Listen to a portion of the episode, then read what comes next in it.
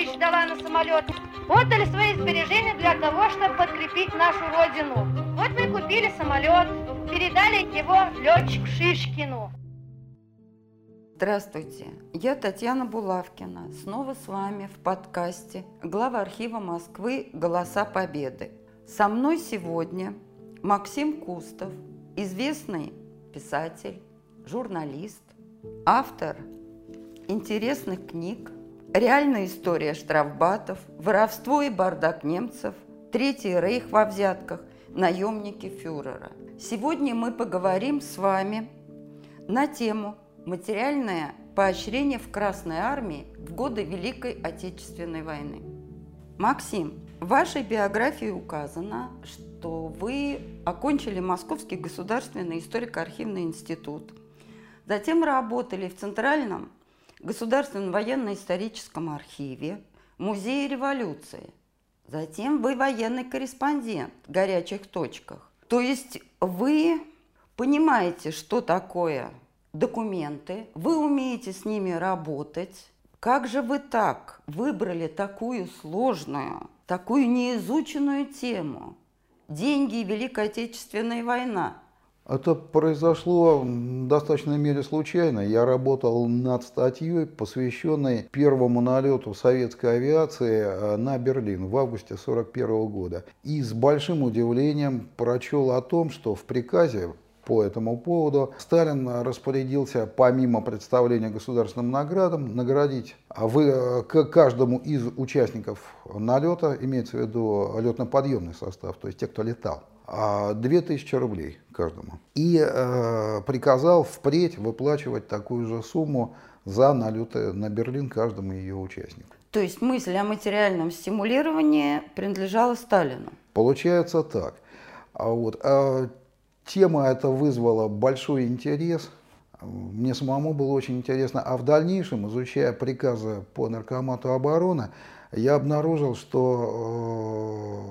э, складывалась целая система материального поощрения. Для меня это было в неким потрясением, потому что советский человек, так сказать, э, у меня были другие об этом представления, было немножко странно читать о том, что в ходе войны материальный фактор использовался для стимулирования бойцов и командиров, солдат и офицеров в дальнейшем. Но эта часть истории, как выяснилось, совершенно не изученная, история Великой Отечественной войны. Раньше ею не занимались по понятным причинам. Информация об этом практически отсутствовала в воспоминаниях, да и доступа к приказам народного, по Народному комиссариату обороны раньше тоже не было. И вот, собственно, с этого все и началось. Ну, я могу подтвердить, у меня отец воевал, прошел всю войну. Я не слышала от него разговоров о том, что он получал какие-то деньги или во время войны, или после, что он что-то отсылал родственникам. То есть, ну, эта тема, наверное, неизвестна многим. Так откуда же вы тогда брали информацию? приказы по Народному комиссариату обороны и воспоминания фронтовиков, появившиеся в последние десятилетия, когда стало возможным писать и вспоминать о том, ну, о чем раньше было не принято вспоминать. Вот, вот, собственно, два основных источника информации, помимо литературы а, воспоминания и приказы. Сразу надо сказать, что большая часть, значительная часть военнослужащих об этой системе, в общем-то, и не знала все зависело от рода войск. Поскольку, допустим, пехотинец мог получить денежное вознаграждение только в случае поражения бронетехники противника. Ну, то есть, например, э, подбил танк. Подбил танк из противотанкового ружья. Или подбили э, гранатами, э, бутылками с горючей смесью, подожгли вот тоже была предусмотрена за это оплата. А ведь это же надо было подтвердить. Это надо а было подтвердить. Нали, вот как раз почему были для сухопутных войск, ну, сражавшихся на сухопутном фронте, почему были выбраны именно танки, а не, скажем, поражение живой силы противника. Видимо, потому что танки более или менее при удачном исходе боя можно было подсчитать. Оставшиеся на поле боя как-то проверить. Ну, наверное, была сложная система подсчета. Ну вот, э, человек утверждает, что он подбил танк. Конечно, должны это, были подтвердить. Это нужно было и засвидетельствовать, это должен быть его непосредственный командир засвидетельствовать, и его могли проверить, если поле боя за нами. А где? Где подбитые танки? Вот более сложная система. Система складывалась таким образом. Первым, как я уже сказал, был приказ о материальном поощрении участников налета на Берлин. Приказано было и впредь за Берлин платить. С 1943 года стали платить за бомбардировки столиц союзных государств, э, союзной Германии. Затем в 1941 же году стали платить за участие в воздушно-десантных операциях. Э, среднекомандирскому составу, средние командиры с 1943 года стали называть офицерами пока еще это слово не в ходу в Красной Армии, а рядовой сержантский состав по 500 рублей за участие в десантной операции. Ну, то есть учитывался риск э, и сложность э, операции, такая как э, налет на Берлин. Да. И позднее, в 1942 году, как я уже говорил, появляются расценки за подбитую бронетехнику противника. Вырабатывается система поощрения ремонтников и эвакуаторов за эвакуируемую бронетехнику достаточно щедро платили. Но там коллективная награда, там в одиночку ее получить было невозможно. Максим, а в разных родах войск по-разному платили или везде одинаково? Разумеется, по-разному. Скажем, пехотинец он не мог получить за воздушный налет на Берлин. Это, так сказать, удел летчиков. А причем именно дальнебомбардировочной авиации, а истребители и экипажи бомбардировщиков э, еще могли получать за сбитые самолеты. Причем а, менялась в ходе войны система оценки допустим, а, изначально, допустим, 1000 рублей за любой тип самолета. Затем а, следует а, такое разделение, 2000 рублей за бомбардировщик, полторы за разведчика и транспортник и только 1000 за истребитель. Потом урезают с бомбардировщиков с 2000 рублей до, до 1500 рублей. Очень сложная система существовала, складывалась, менялась. Естественно, возникает вопрос, а что, собственно говоря, фронтовик мог сделать с этими деньгами? Чего они стоили? А какая зарплата была? А, значит, здесь надо вспомнить о том, что а, по данным, которые приводил Вознесенский, председатель Госплана, перед войной средняя а, зарплата на предприятиях союзной промышленности 300 рублей с хвостиком, там несколько десятков, и к концу войны она увеличилась до 500 рублей, опять-таки с хвостиком. Но сразу надо сказать, что заработная плата в войну э, играла меньшую роль, чем паек. А разве зарплата была э, во время Великой Отечественной Разумеется. войны? Она была практически вот э, не особенно росла, падала ее покупательная способность, но она выплачивалась. Я думала, что только карточная нет, система. Нет, нет, нет, нет. И возникла система, которую Александр Солженицын в одном из произведений назвал «двухэтажные деньги» теперь. А что это означало? Это означало, что по карточкам необходимо было выкупить продовольствие, получаемое, по ценам, которые не особенно отличались от довоенных. Естественно, что цены рыночные во много раз их превышали. А на рынке можно было купить продукты? На рынке можно было купить продукты. Периодически кто-то мог попасть под статью о спекуляции, но тем не менее полная ликвидация их никогда советская власть не шла. Ни в период войны, ни после. То есть периодически облавы какие-то проводили, неудачники попадали под статью, но, но, но полной ликвидации не происходило никогда, ни в какой период времени советский. Потому что таким образом все-таки ну, некий элемент рыночных отношений вносился. Но это отдельная тема, о которой можно долго говорить. Надо заметить, а, что такие ситуации, как в октябре 1941 года в Москве, когда возникла массовая паника и на какой-то момент управление значительной частью города было утрачено, были в воюющем СССР достаточно редки. То есть такие случаи имели место – но в целом ситуация была управляемой в самой критические моменты. И надо отметить, что не выдача зарплаты и не отоваривание карточек в течение сколько-нибудь значительного промежутка времени было явлением исключительным. Вот не случайно московская вот эта паника, она вошла в историю. Не характерная ситуация. Такая паника, утрата управления, не выдача зарплаты, не отоваривание карточек. Такое все-таки в основном удавалось такого не допускать. То есть получается, что государство э, держало руку на пульсе, держало, держало под держало. жестким контролем. Да, да ситуация в основном систему. была не только финансовая, и ее тоже, и ситуация была очень тяжелой, но контролируемой и управляемой. Была под жестким контролем под, государства. Очень жестким, очень жестким. И не выдача зарплаты в течение длительного какого-то промежутка времени, она, так сказать, была чрезвычайным происшествием. То, что эта зарплата обесценивалась по рыночным ценам, это уже другой вопрос. Но не выдать ее в срок, о, это было чревато большими проблемами для руководства предприятия. А, Максим, у нас а, в глав-архиве Москвы есть записи, относящиеся к этому времени, о котором вы говорили, к октябрю 1941 года. Давайте послушаем. Понимаете, как было страшно? Страшно было за народ, за страну. Ведь это же Москва столица. Отпустили людей, всех людей на все четыре стороны. Значит, люди лишились зарплаты, работы. 14 прихожу на завод, все начальство уже уехало, никаких денег, народ бурлит, дрожат перегородки, давай денег, кричат. После обеда появились деньги, выдали нам зарплату. И говорят, что завод эвакуируется в город Ташкент. Всех не можем взять, кто хочет, добирайтесь сами.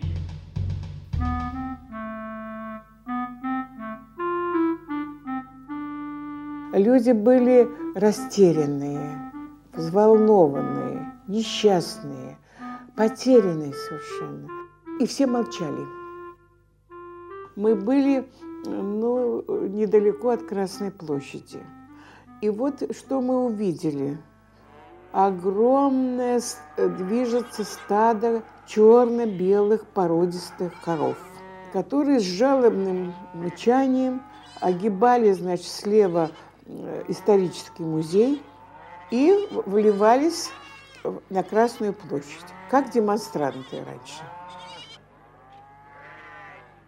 Грабили магазины, склады, тащили все, что нужно и не нужно. Раздавались громогласные лозунги, призывы к толпе народа который стоял возле магазинов, там возле на улице, чтобы ничего не досталось врагу. Если начались бы уличные бои, тогда нельзя было бы высунуть голову из комнаты, из подвала, там, скажем, по несколько дней. А что есть, чем питаться, чем кормить детей? Если честно сказать, лично я привез целые санки мыла. Кусок мыла – это целая пайка хлеба. Чего-чего, уж хлеб-то можно было сэкономить, а мыла почти не было. А, Максим, во время войны работала карточная система. Это относилось э, ко всему населению. Разве были зарплаты у рабочих, у колхозников? Э, выпадали колхозники. Колхозники Вообще карточек... бесплатно работали? Ну, зачем? За трудодни. А чем, так сказать... А трудодни равнялись карточкам? Или все-таки... Нет, нет, нет, нет, нет. Пожалуй, колхозники в наиболее, за исключением небольшой какой-то категории, в наиболее сложном положении оказались.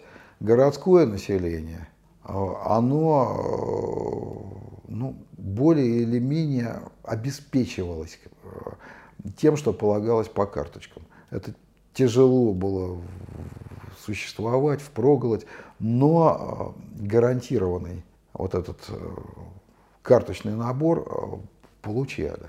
А колхозники карточек не а... получали и должны были сами себя обеспечивать? Их обеспечивал колхоз. Как это происходило на практике, была масса вариантов. Ну, у всех были свои огороды, у всех была своя живность. Не всегда был, далеко не у всех своя живность, и наличие коровы это могло быть показателем очень-очень-очень-очень-очень большой Ну, коровы, да, но ведь были куры, утки, гуси. Да, да, далеко э, после того, что происходило с деревней и в годы войны, в общем, далеко не у всех получалось их содержать, их еще тоже, в свою очередь, надо было кормить. Вот, и, пожалуй, значительная часть э, колхозников оказалась в наиболее сложном положении. Хотя какая-то часть в то же время сумела даже, может быть, скопить определенную сумму, имея регулярно а, возможность продавать на рынке продукцию. Тут очень сложный процесс, но а, вернемся к началу. Карточки не получают колхозники. А вот городское население было, их получало и более или менее удавалось не допускать каких-то масштабных невыдач того, что положено. То есть система работала. Могли заменить популярный продукт на что-нибудь э, менее, так сказать, съедобное, но по существующим нормам. Вот каких-то длительных перерывов в отоваривании карточек, на мой взгляд, не было сколько-то масштабных. 1 сентября ввели карточную систему. Значит, рабочие получали карточки 600 грамм хлеба, служащие получали 500 грамм, а иждивенцы, такие вот, как я, студенты, прочие и прочие, получали по 400 грамм. Дети, э, школьники питались в школе. Там давали им бесплатные завтраки, обеды. Внизу карточки была так называемая стандартная справка, где написана фамилия владельца карточки. И это было самое главное, потому что если потерять стандартную справку, то никто, никто не даст следующие карточки на следующий месяц. Вот это было очень жестко, очень страшно. Поэтому, когда карточка кончалась, талоны все отоваривались, то надо было хранить вот эту стандартную справку. И второе, что иногда, допустим, там было написано «яйцо», но чаще всего нам давали яичный порошок или какую-нибудь еще замену. Мяса, конечно, там почти не было, тоже всякие замены были. И были очень маленькие порции. Так что, конечно, не хватало. И вот у меня был такой эпизод, который я часто вспоминаю просто с содроганием. Потому что я, я уже не помню, каким образом я очутилась в Сокольниках. Была очень хорошая погода. И я, не знаю, но такой возраст, э, что, может быть, я размечталась о чем-то, думала о чем-то. В общем, я встала и пошла. И оставила сумочку на скамейке. Когда прошла шагов 50, я почувствовала, что у меня нет в руках сумочки. Ужас меня охватил, потому что в сумочке были карточки на всю семью, на сестренку, папу и маму и мои. Новые карточки. А главное, я знала про эти вот стандартные справки. Значит, мы уже не получим карточки на следующие месяцы. И там у меня был еще э, только стипендию я получила, нам платили в то время немного, но платили, студенческий билет, э, паспорт, в общем, вся моя жизнь и жизнь моей семьи. Ну, я побежала к этой скамейке, она была пуста. И я поехала домой в таком состоянии, даже не хотела ехать домой, думаю, надо просто, просто уйти из жизни. Но все-таки я попала домой, родители были дома. И когда я все это рассказала, то мама побледнела и молчала. Она ничего не говорила. А папа подошел ко мне и сказал, ничего, самое плохое, что ты плачешь. Ну-ка, вытри слезы, прекрати. Надо быть мужественной, сильной и так далее.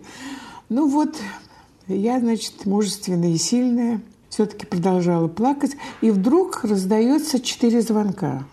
Ну, мама побежала туда, и входит женщина, такая интересная, пожилая, интеллигентная, такая не от мира сего, в такой накидке какой-то кружевной черной, в длинном платье, в общем, в том одеянии.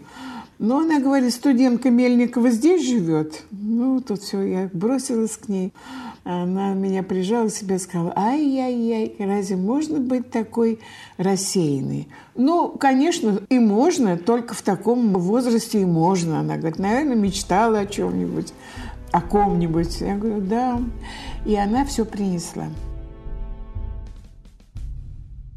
Действительно, советская финансовая система во многих отношениях, как и вся социалистическая система, не, не всегда эффективная в мирное время – пожалуй, максимально подходило для времени военного.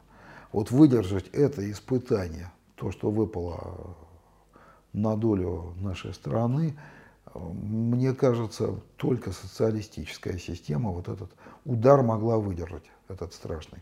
А если мы немножко отвлечемся от темы, а царская Россия смогла бы выдержать такой удар? Первую мировую войну существовал Западный фронт куда уходили основные силы немцев. А здесь, во Второй мировой, приходилось фактически воевать с Объединенной Европой. И э, выстоять царская Россия, на мой взгляд, не смогла бы выдержать такой удар.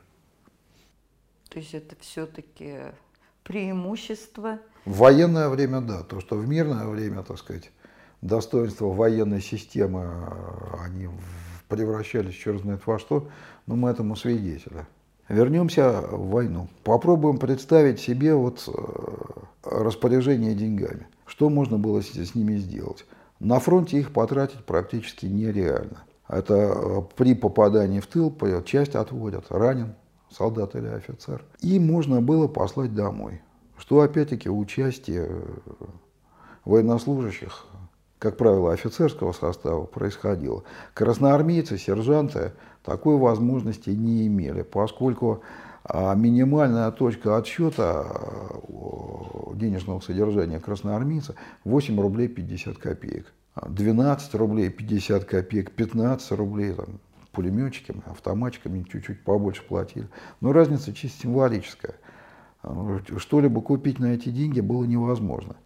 Обычно складывались тыловые цены рыночные, буханка хлеба 100-150 рублей, килограмм сала до полутора тысяч рублей. Вот. И в таких условиях красноармейские деньги, они мало что стоили.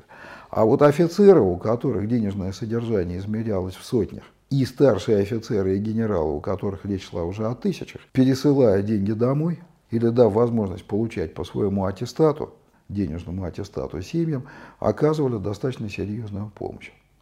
А государство предусматривало денежные средства для детей погибшего воина. Да, да, да, да. Денежное содержание такое предусматривалось. Опять-таки очень сильно огромная разница а, в зависимости от чина. А вот. И кроме того, ну, очень большая разница. Тут еще надо учитывать одно неприятное обстоятельство. Очень большое количество погибших таковыми официально не считалось. А, в годы войны, особенно в 1941-1942 годах, значительное количество погибших проходило под категорией «пропал без вести», когда при гигантских котлах очень сложно было выяснить судьбу военнослужащего. Вот в таких случаях тут сложнее было. Нужно было сначала доказать гибель. То есть государство материально не поддерживало. Пропал Если без вести, без вести да, пропал? с ним может произойти бог знает что, и Э, выяснится, что э, перешел на сторону противника, что тоже имело место.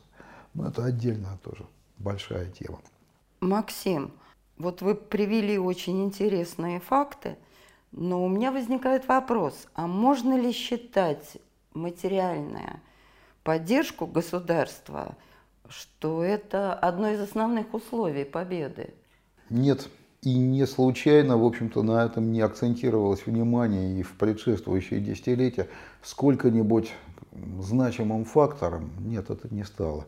Ну, во-первых, потому что значительной части военнослужащих это просто-напросто не касалось. Допустим, артиллеристы гаубичной артиллерии могли сколько угодно а, разносить окопы противника и так далее и тому подобное, но подбитых танков у них на счету нет. Следовательно, под вот эту систему никто из них не попадает. Но это лишь один из примеров. Значительное количество военнослужащих, ветеранов просто не знало об этом. определенная категория что-то слышала, но не вникала. Вот классический типаж советского человека, а сколько дали, столько и дали, я не вникал. Вот это очень часто встречается в ответах фронтовиков на вопросы о денежном поощрении. Вот. И потом суммы-то не такие, чтобы несопоставимые с жизнью. Но, тем не менее, вот такой фактор использовался. Надо сказать, что Сталин после экспериментов первых десятилетий революции на самом деле очень большое значение придавал материальному стимулированию. Допустим, когда возникла необходимость увеличить добычу золота, была введена отдельная валюта, так называемая, для сдатчиков золота, которые могли совершенно официально получать э, продукты, которых не... Эта система сохранялась и в годы войны. А продукты, о которых тогда и мечтать сложно было. Сгущенное молоко, сливочное масло, шоколад. Принеси, сдай золото государству и получай. Система премирования, система поощрения, она на самом деле вот под разговоры о равенстве, она очень серьезно развивалась в те годы. Гораздо серьезнее, чем принято думать.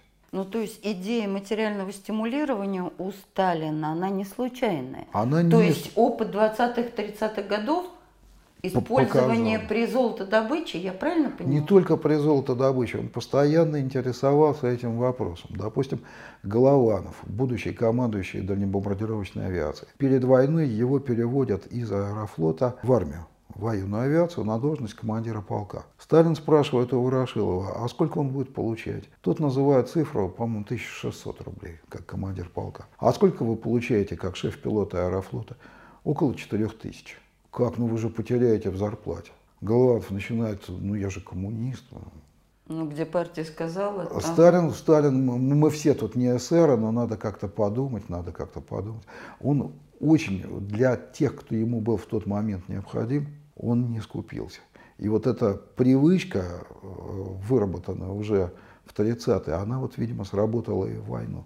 Ну а повторяю, никаких следов разговоров, допустим, давайте валить бомбардиров, сбивать бомбардировщики, за них дороже платят, чем за истребители, даже следа этого нет в самых смелых, самых откровенных воспоминаниях фронтовиков. Повторяю, это все было несопоставимо с риском. Но, тем не менее, неким таким приятным стимулом могло являться. А какой самый высокооплачиваемый бой? Э, из того, что мне удалось обнаружить, это 10 тысяч рублей за летчику торпедоносцу, Балтийский флот э, за атаку и потопление э, немецкого линкора «Шлезин». А максимальная сумма, оказавшаяся на сберегательной книжке фронтовика, которая мне встретилась в воспоминаниях, это 50 тысяч рублей к концу войны у летчика, у штурмана на кукурузнике. Так подождите, получали живые деньги зарплата или клали на сберегательные книжки? А разве были сберегательные книжки? Были, и их э, внедрению в армии придавалось огромное значение. Социалистическое соревнование военных финансистов было организовано, э, кто больше внедрит сберегательных книжек. Имело место, к сожалению, и э, некая показуха в этом вопросе, когда военный финансист упрашивал среднего командира или офицера впоследствии, «А, заведи, положи 100 рублей на сберкнижку, потом снимешь. Мне важно отчитаться, что была сберкнижка. Такое тоже имело место.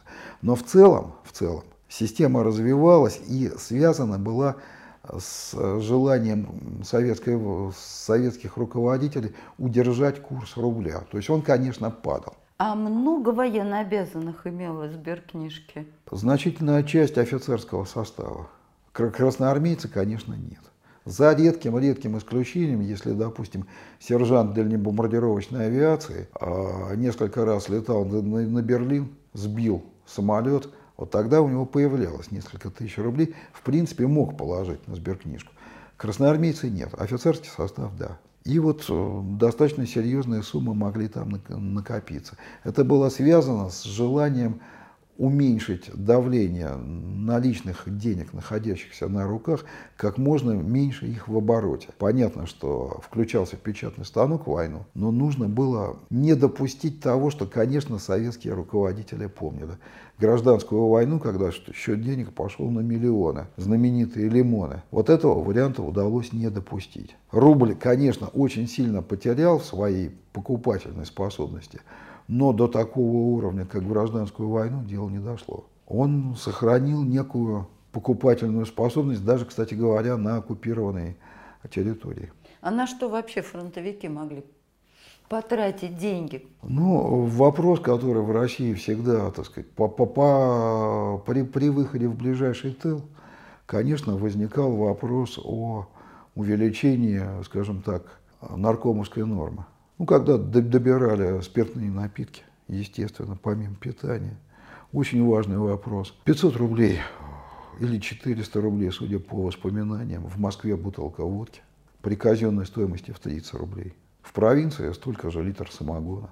Но опять-таки, в зависимости от области, от периода времени, это выборочная цифра.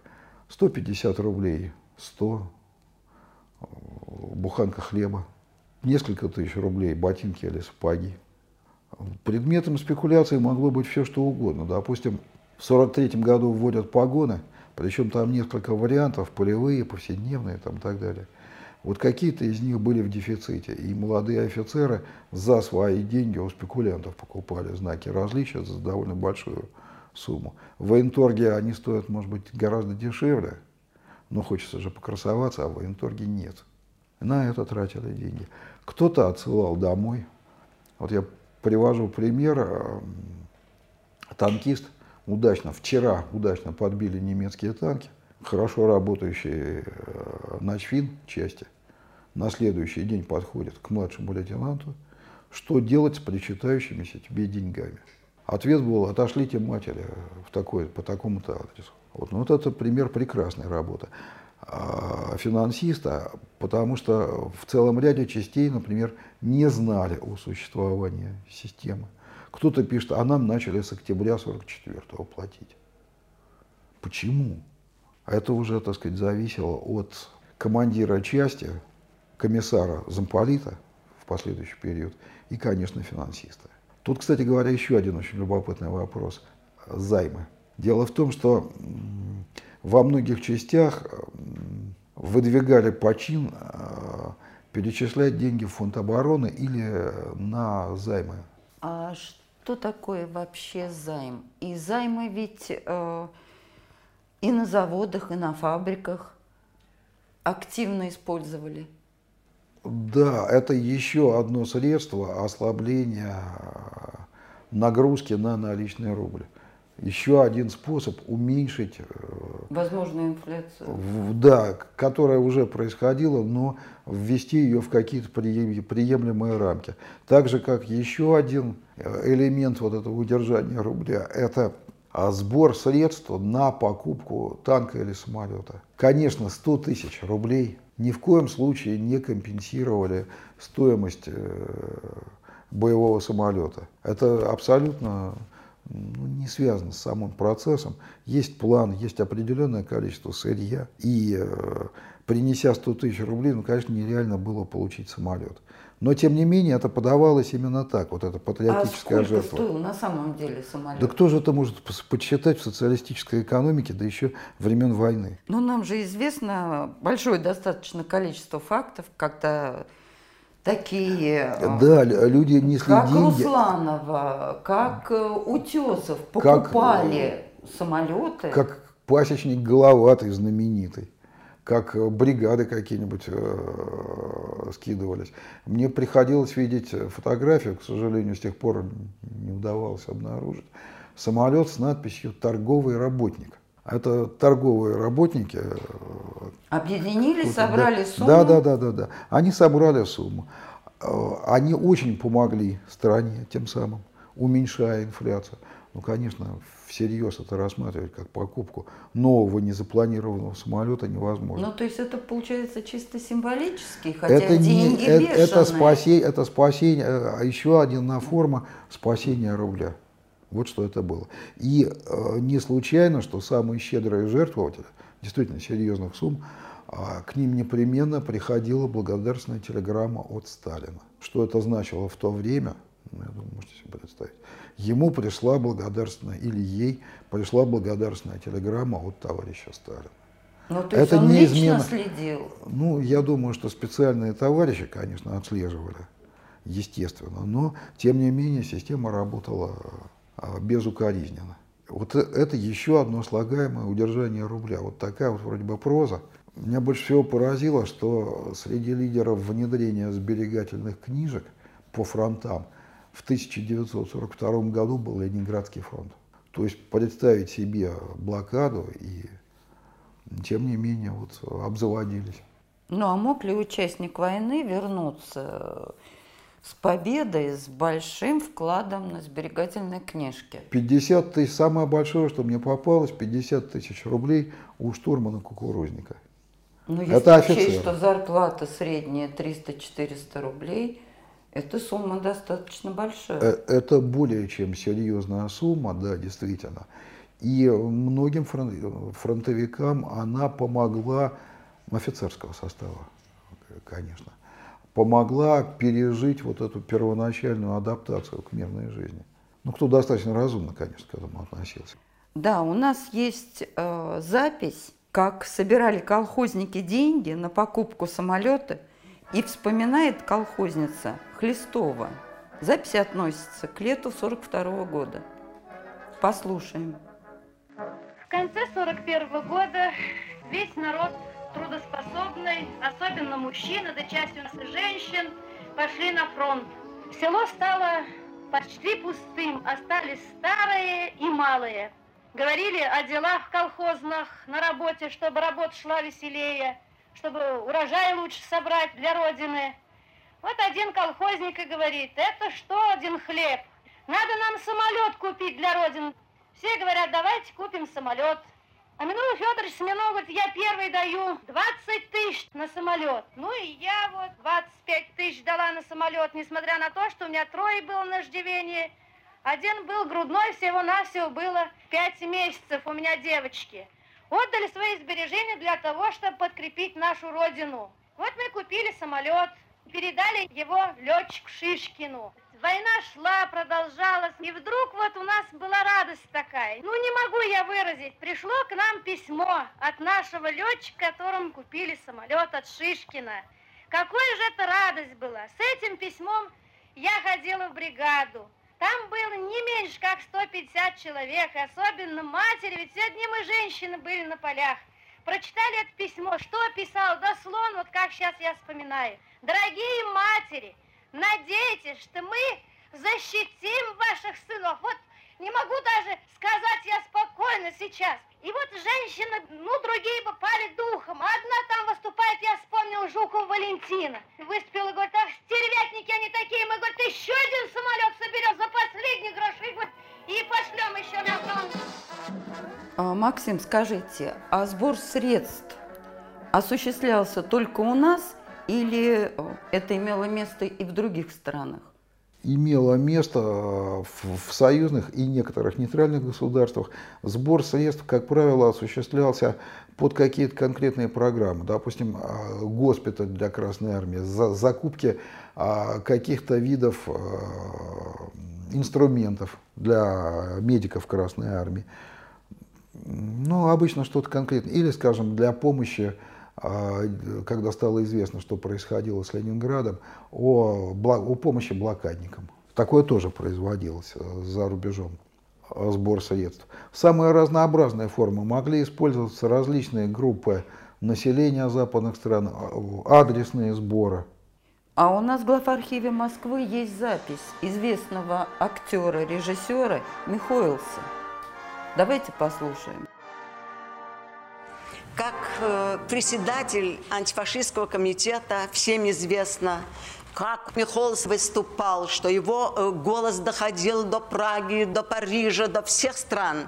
Так он выступал по радио, так он умел поднять людей. Его послали в Америку. Сталин прекрасно знал, кого он посылает. Когда он ехал, он ехал с плохим настроением, потому что он говорил о том, что это для него самая страшная и, и тяжелая роль в жизни. Тяжелее всех его ролей, которые он сыграл. Потому что железный занавес, который мы, мы построили. И когда приехал туда, он же знал отношение к нам и все. Но как он поднял людей, какие были митинги, я вам не буду рассказывать, вы, наверное, что-то читали, что-то, но, может быть, один или два случая я вам расскажу. Э, то, что не пишется нигде. Значит, было собрание, ну, не собрание, а, в общем, митинг был, очень большой, в зале, в большом зале. И вот вдруг, после выступления Михолса, одна женщина двинулась сзади, побежала на сцену. Все думали, боже мой, что она сейчас будет делать?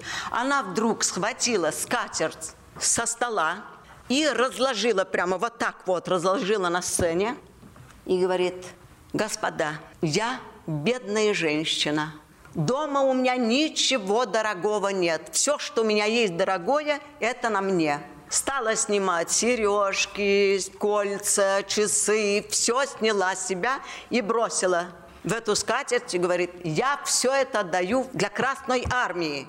И тут посыпалось такое – стали кидать доллары, стали кидать драгоценности.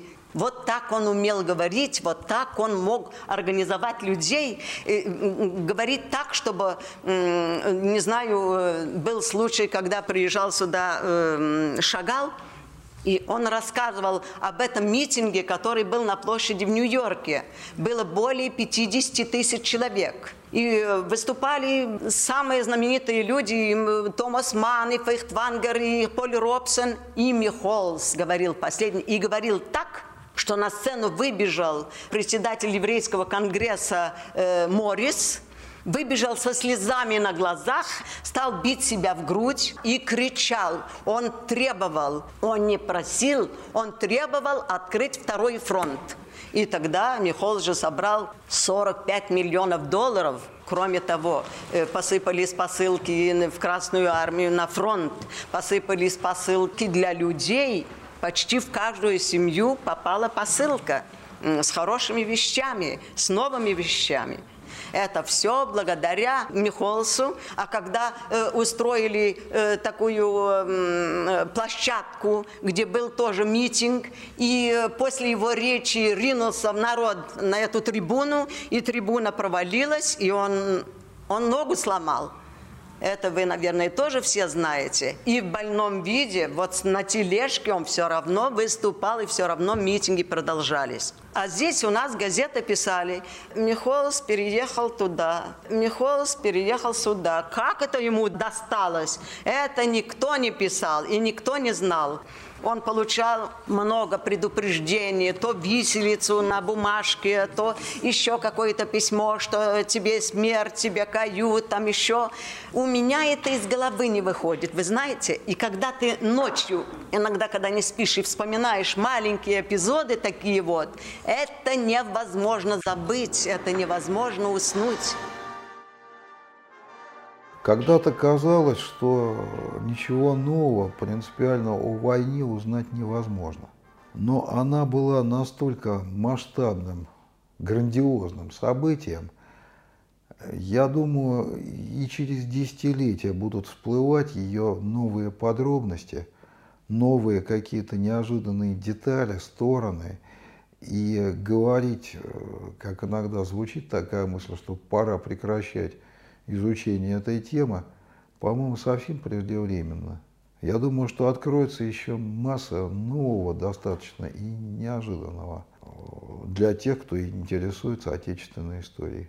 В следующий раз мы с вами поговорим о мифическом порядке в немецкой армии. Речь пойдет о том, насколько несовершенна была немецкая, поразительно несовершенна была немецкая система снабжения – в годы войны, о том, насколько не соответствует действительности представление о том, что у немцев не воруют, воровали и еще как, и о том, как во многом а, просчеты, связанные со снабжением а, вермахта, помогли Красной Армии в определенной степени, в, очень серьезной степени помогли. С вами были Булавкина Татьяна и Максим Кустов. Всего доброго! До следующей встречи!